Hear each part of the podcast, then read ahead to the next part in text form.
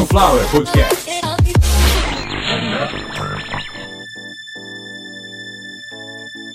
Começando mais uma edição de Caviar uma Ova, que é um oferecimento de Sunflower Podcast, uma usina de podcasts eu sou Carlos Santo Forte, essa é a edição de número 164, a centésima, sexagésima quarta edição desse querido podcast que fala de vários assuntos e hoje a gente vai falar de um assunto que provavelmente você, se estiver ouvindo ainda em 2022, nunca ouviu falar. E eu ouvi falar a primeira vez em dezembro de 2021, para ser mais preciso, que eu tô olhando a mesma matéria, tá mostrando aqui que eu acessei ela no dia 13 de dezembro de 2021, uma matéria que fala sobre um grupo paramilitar sem nenhum tipo de vínculo com nenhuma nação um grupo que não respeita nenhum tipo de lei, nenhum tipo de convenção internacional, um grupo de mercenários de guerra chamado Grupo Wagner, que internacionalmente é conhecido como Wagner Group, mas a sua pronúncia original é Grupa Wagnera, que significa Grupo Wagner em russo, que por sua vez, xenofobia à parte, só isso já é um grande indício de gravíssimos problemas já de agora com o que a gente já tem sobre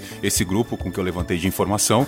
E aliás, queria mandar desculpa aí você que estiver ouvindo com a família e tal, eu vou ver se consigo negociar uma censura aqui nesse. Mandar a Gazeta do Jornal, a Gazeta do Povo e tomar no olho do c porque eu tava ouvindo, tava lendo a matéria deles, eu devia ter ouvido o podcast dos caras que copiaram a matéria deles. Por isso que o pessoal rouba notícia na internet. Eu tava lendo a matéria, olha, falou, olha que bonitinho, eu tô lendo o jornal, tem um cronômetro aqui mostrando quanto tempo que eu tô gastando na internet. Tem um orímetro, né? A Gazeta do Povo. Pô, Gazeta, parabéns e tal. Aí daqui a pouco, ó, você excedeu o tempo da degustação e tal, assine aqui R$19,90. R$19,90 é 7 p no teu cu, em 12 vezes, o Gazeta do Povo. Que isso? Tô lendo a matéria do Wagner Group, não sei nem se é verdade, porque eu não terminei de ler, entendeu? Agora aqui quem ouve o Caviar Malva, eu tô fazendo denúncia aqui, tô lacrando já no começo. Quem ouve o Caviar Malva vai ter a matéria toda aqui completa, nem tá pagando nada. Matéria completa sobre Grupo Wagner, agora eu e Consuelo, vem cá Consuelo. Vamos explicar até quem era o Wagner, né? Eu e Consuelo aqui no Caviar Uma Ova, que é o oferecimento de Floyd Podcasts, episódio número 64, começando já.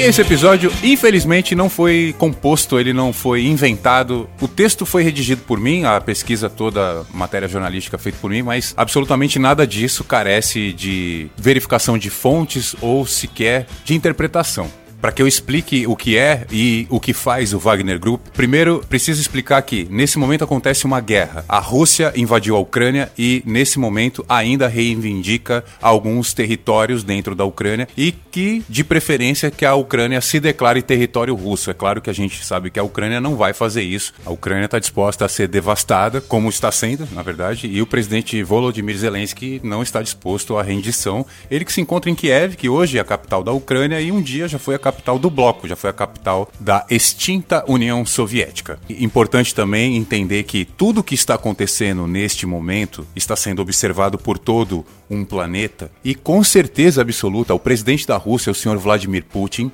ele vai responder por crimes de guerra.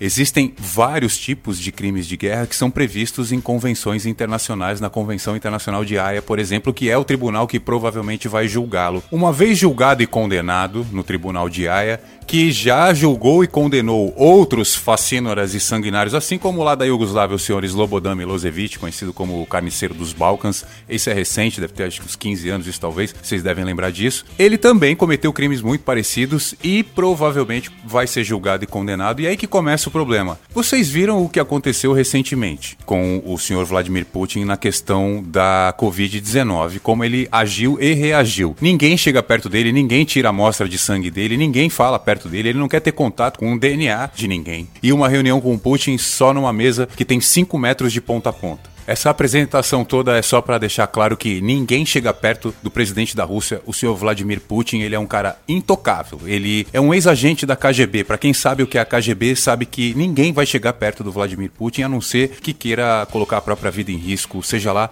de quem a gente estiver falando, menos das putinhas. Calma.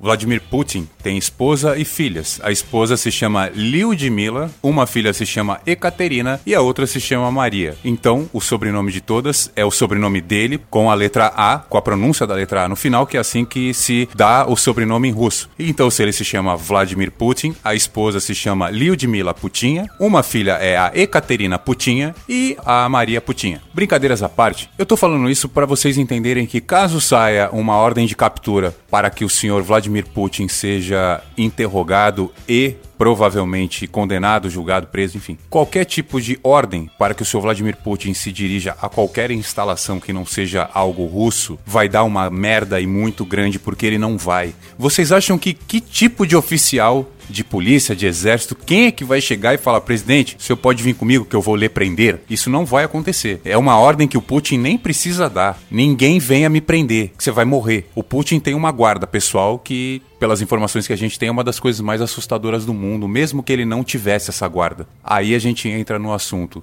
Ele tem o Grupo Wagner, que, como eu disse lá no começo, é uma organização paramilitar que atua em vários países, que tem a anuência e apoio de vários países, mas a sede operacional desses caras fica na Líbia. E quem financia tudo isso é o governo russo. Por que, que eu digo que é o governo russo? O governo russo diz que não tem nenhuma informação da existência desse grupo. O fundador desse grupo, prestem bem atenção nesse nome, mas não no nome em si, e é sim o que este cara faz. Se trata de, antigamente se chamava de magnata, agora o nome correto, oligarca, o bilionário russo chamado Yevgeny Prigozhin. Eu chamo ele de perigosão. E ele é perigosão porque ele é aquele tipão do velho da van, aquele velho careca, bilionário, que sempre está do lado de algum presidente, de algum governador, estragando a vida do povo. O Yevgeny Prigozhin, a pronúncia correta, a gente teve um tenista chamado Yevgeny Kafelnikov, então a gente acostumou com esse nome. Esse nome não se pronuncia desse jeito, estudando agora eu descobri que esse nome quer dizer Eugênio em russo, e o russo pronuncia o que a gente chama de Yevgeny, ele chama de Yevgeny. Aqui é Yevgeny Prigozhin e lá é Yevgeny Prigozhin, mas a gente vai falar só Prigozhin. O Prigozhin, ele é um bilionário, tem ligações com muitas coisas ao redor do mundo, aliás, essa é a tradução. Eu vou ver se eu coloco ele na capa porque dessa história toda, vários são criminosos com ficha. Esse é um deles, porém, procurado pelo FBI, procurado por tentativa de fraude aos Estados Unidos. Ele já tem ficha por roubo quando era jovem. Enfim, esse cara é. Ele é fantástico. Ele é, é o típico cara que no Brasil daria certo, porque ele rouba, mas faz. E faz o quê? Nesse momento ele faz muito sucesso com um restaurante, que essa é a atividade que ele alega ter para ser um bilionário, um cara que tem mais de 60 bilhões de dólares acumulados. Ele disse que ele tem um restaurante, um restaurante que fica em São Petersburgo, na Rússia. Ele tem 60 anos de idade e fora isso, dificilmente você vai achar qualquer informação sobre o senhor Yevgeny Prigozhin, que é o braço direito, é o testa de ferro. Ele é conhecido como o chefe, e aí é chefe de cozinha, ele é conhecido como o chefe de Putin. É é o único cara que consegue chegar com um prato de comida, com um copo d'água, entregar na mão do Vladimir Putin e ele consome. Fora isso, ninguém confia no cara. E por que, que eu tô falando desse cara? Porque o grupo Wagner foi fundado por ele, que, de acordo com suas palavras, o senhor Prigozhin disse que desconhece completamente a origem desse grupo, que já ouviu falar, mas desconhece a origem e que não tem nenhuma ligação e que nunca teve. E é óbvio que mesmo que ele tivesse, ele iria dizer a mesma coisa, que nunca teve, que não conhece, porque nenhum idiota vai querer nenhum tipo de ligação, nenhum tipo de conexão, de referência a esse grupo que, como eu disse lá no começo, é um exército sem bandeira. Eles são mercenários. Eles vão lutar pelo que tiver no contrato. Eles só agem mediante contrato. Recentemente, um tablet foi achado na Líbia e esse tablet aparentemente, provavelmente pertencia a um guerrilheiro, a um soldado do grupo Wagner. E lá informações reveladoras e outras já conhecidas foram divulgadas. Então, hoje o que a gente tem de informação hoje do grupo Wagner, claro, muitas delas a gente já tinha, só não tinha confirmação do grupo. Muitas delas a gente já tinha porque moradores dos lugares onde eles agiram deram seus relatos, e geralmente de extrema violência. Quem é o fundador do Grupo Wagner? Como eu disse, é o senhor Yevgeny Prigozhin. E quem é o comandante do Grupo Wagner? O tal Wagner. E quem é esse cara, o que ele faz, como ele se apresenta, eh, se intitula? A gente vai falar agora.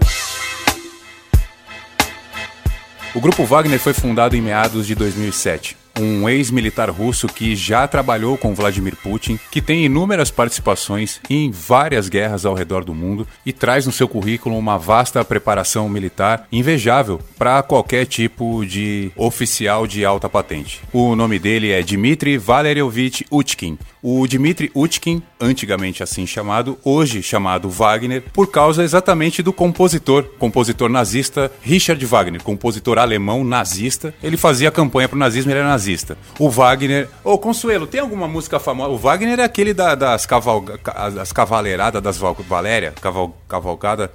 Porra, Consuelo, traz a música aí que eu tenho que enganar. Cavalgada das Valquírias, vai tocar. Toca aí, Consuelo.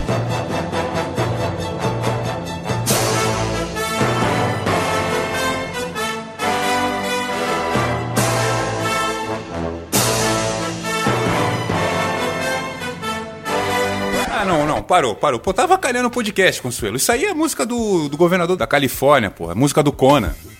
Não, não vai tocar isso aí. Bota a música do Wagner.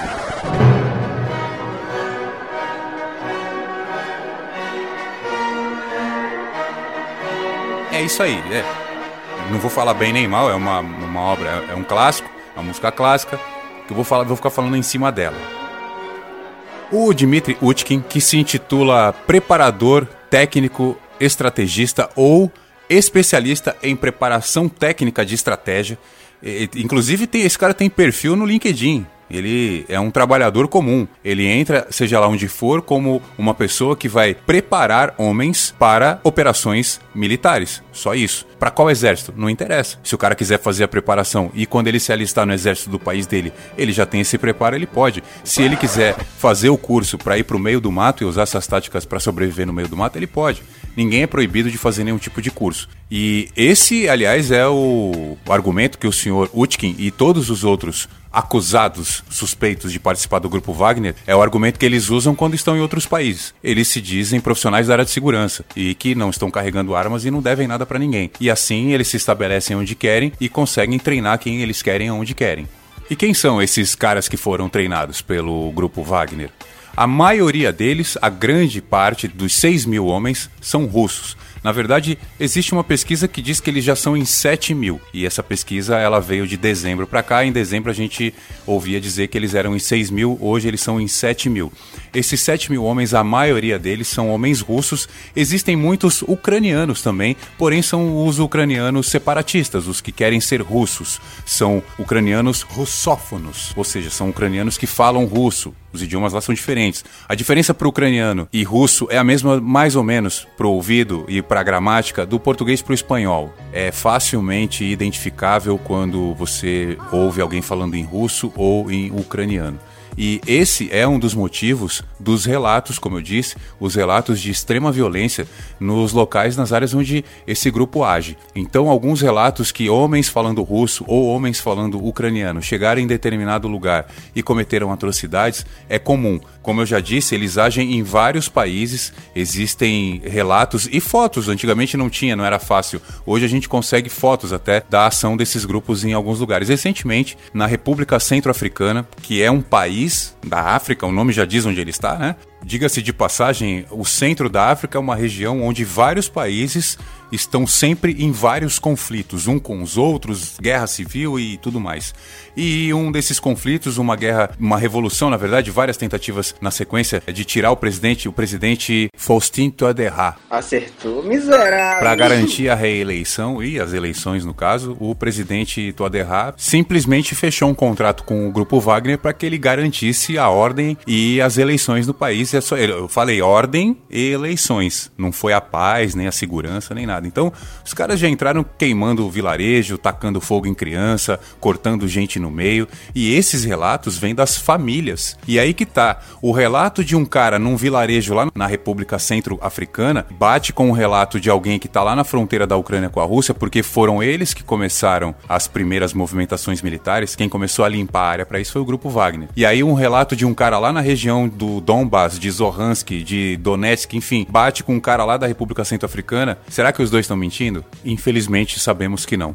Uma das primeiras ações que chamaram muito a atenção foi um plano, isso foi aberto porque foi descoberto, porque foi divulgado. Foi o plano para assassinar o presidente Volodymyr Zelensky, que hoje é o presidente da Ucrânia e ontem era comediante. E hoje o país dele está em guerra. E agora não tem mais piada para fazer. O único que tentou fazer piada com isso foi Mamãe Falei, que foi cancelado e morreu, teve que sair da internet e provavelmente vai sair também da política como persona não grata. Enfim, morreu, mas passa bem. E quem passa muito bem também é o senhor Vladimir Putin. Como eu disse, ele é um dos homens mais ricos do mundo. No episódio chamado Ucrânia é o meu crânio, eu falei um pouco, eu acredito que eu falei um pouco mais do que isso, mas o Vladimir Putin, ele não é apenas um ex-agente da KGB que gosta de andar no lombo de urso, que gosta de treinar ajudou com o urso e gosta de dar vodka pro urso. Ele é um cara também que tem uma fortuna estimada em 46 bilhões de dólares. Ele é um cara que deixou muito claro o que vai acontecer com qualquer um que tentar disputar a eleição com ele. A gente consegue falar um episódio inteiro de um cara chamado Alexei Navalny, que foi candidato à presidência da Rússia. É um advogado, ex-blogueiro, que quando o povo pediu para que ele fosse candidato, ele deixou claro uma coisa: eu posso ser candidato, mas eu garanto para você vocês: o Vladimir Putin vai me assassinar caso eu tente concorrer às eleições. E aí o que aconteceu? Ele concorreu às eleições e o Vladimir Putin tentou assassiná-lo. Mas ele sobreviveu. E o que aconteceu por ele ter sobrevivido? Foi preso, condenado a quatro anos de prisão, cumpriu e agora condenado a mais nove. E essa sentença por acaso saiu hoje. Esse episódio já estava para ser gravado quando isso aconteceu. Ninguém mexe com Vladimir Putin. Só para passar desse assunto do Navalny e voltar para o grupo Wagner, o Alexei Navalny, durante a campanha presidencial em 2018, num voo de retorno à Sibéria, na verdade era um voo que retornaria da Sibéria e iria para a Suécia, o Navalny reclamou de dores, ele começou a se sentir mal. Lembrando que um candidato à presidência de um país como a Rússia, ele tem um esquema de segurança, às nossas vistas de leigo, inacreditável. E o Alexei Navalny passou muito mal e rapidamente ele piorou, chegou a perder os sentidos, ele já deu entrada no hospital em coma e investigadores descobriram que ele foi envenenado com uma substância altamente letal, uma das mais tóxicas do mundo, conhecida como Novichok, que devido ao seu potencial agressivo, é uma substância que é fácil de detectar qual foi o local de origem, o local de entrada no corpo humano.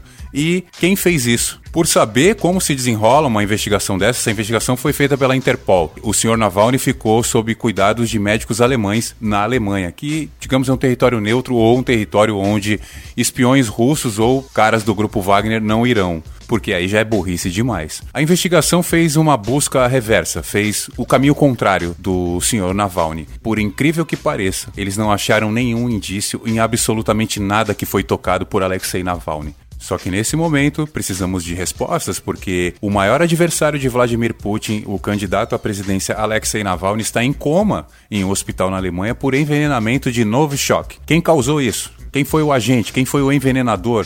O que foi colocado onde para que Alexei Navalny aparecesse desse jeito? Pois é, na bagagem de Alexei Navalny foi constatado que em uma das cuecas o elástico da cueca tinha sido envenenado com o Novichok, que é rapidamente absorvido pela pele, ainda mais em uma espécie de compressão, porque é isso exatamente que os elásticos fazem.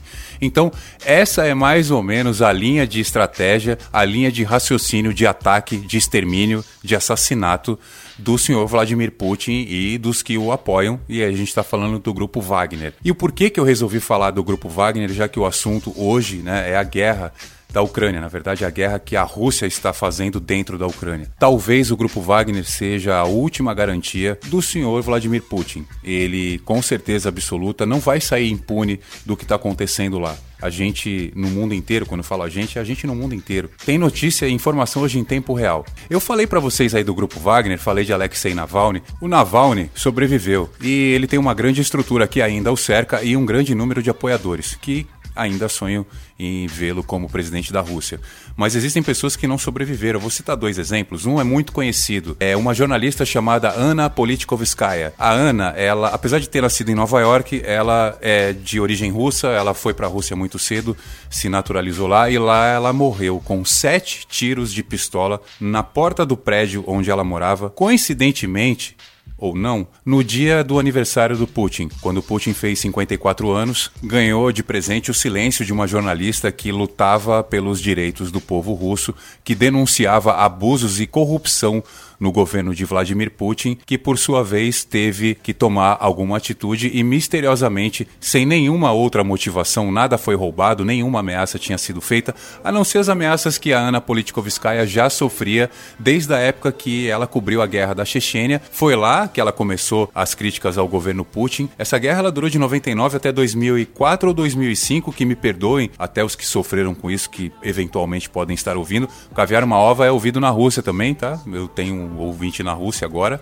É, provavelmente essa situação toda forçou eles a sofrerem um pouco mais. Só que ela também não foi a última a Ana Politkovskaya não foi a última. Recentemente, uma modelo russa chamada Greta Vettler ficou muito famosa, claro, porque é uma mulher muito bonita e também porque declarou que o presidente Vladimir Putin seria um psicopata. E a Greta andou sumida por uns dias e semana retrasada ela foi achada morta no porta-mala de um carro. Geralmente pessoas desaparecidas, quando aparecem vítimas de um crime violento como esse, elas não aparecem junto com a resposta. O corpo da Greta Vettler apareceu e junto com o corpo já veio a notícia notícia de que o namorado tinha assumido a autoria do assassinato. O mesmo declarou que o casal tinha problemas financeiros e que assassinar a Greta era a solução para que os problemas financeiros fossem resolvidos. E ponto final.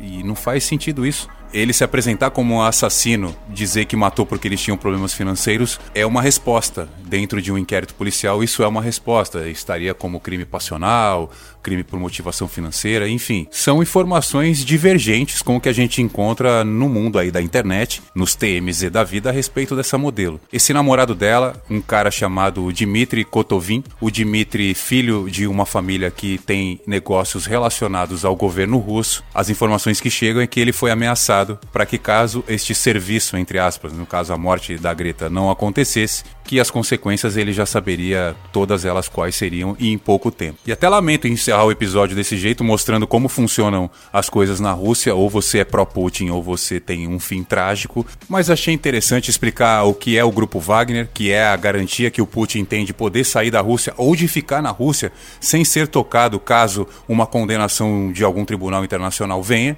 e provavelmente virá, explicar que na Rússia não existe nesse momento nenhum tipo de transparência com nenhum tipo de veículo de comunicação. O povo russo não tem informação clara do que o governo russo está fazendo na Ucrânia. Isso é lamentável. Aqui no Brasil a gente tem, mesmo assim aqui no Brasil a gente tem aquela galera que está usando. Se você está fazendo o que eu vou falar agora, você é um ridículo. Está usando bandeirinha da Ucrânia em rede social, dizendo que apoia a Ucrânia. Se você apoia a Ucrânia, manda seu dinheiro para lá. Mandem roupas, medicamentos medicamentos, dinheiro, ajudem os ucranianos. Não é colocando bandeirinha em rede social e escrevendo bobagem que você vai ajudar alguma coisa. Eu quero encerrar com essa crítica aqui porque a gente está em 2022. Até 2021, na parte rica da Europa, o ucraniano, ele é o, o merda. Ele é o brasileiro da Europa dentro da Europa. Eu vou dar um exemplo para vocês. Até outro dia, o ucraniano em Portugal só servia para tampar buraco em estrada. Quem conhece Portugal sabe disso. Qualquer obra que você vê em beira de estrada, aquele cara que tá lá espalhando piche na estrada é ucraniano. Quem é é que tá pegando lixo em parque? Quem é que tá trabalhando com reciclagem lá na Espanha? É o ucraniano. Quem é o cara que perdeu todas as oportunidades para qualquer outro europeu e virou morador de rua na França? É o ucraniano. O ucraniano, ele não se dá bem em lugar nenhum. Por quê?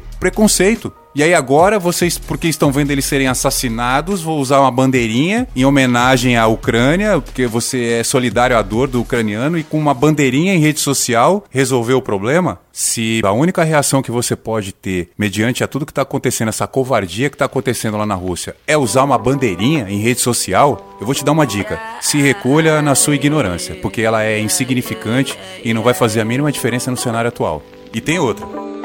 Eu não quero ser seu amigo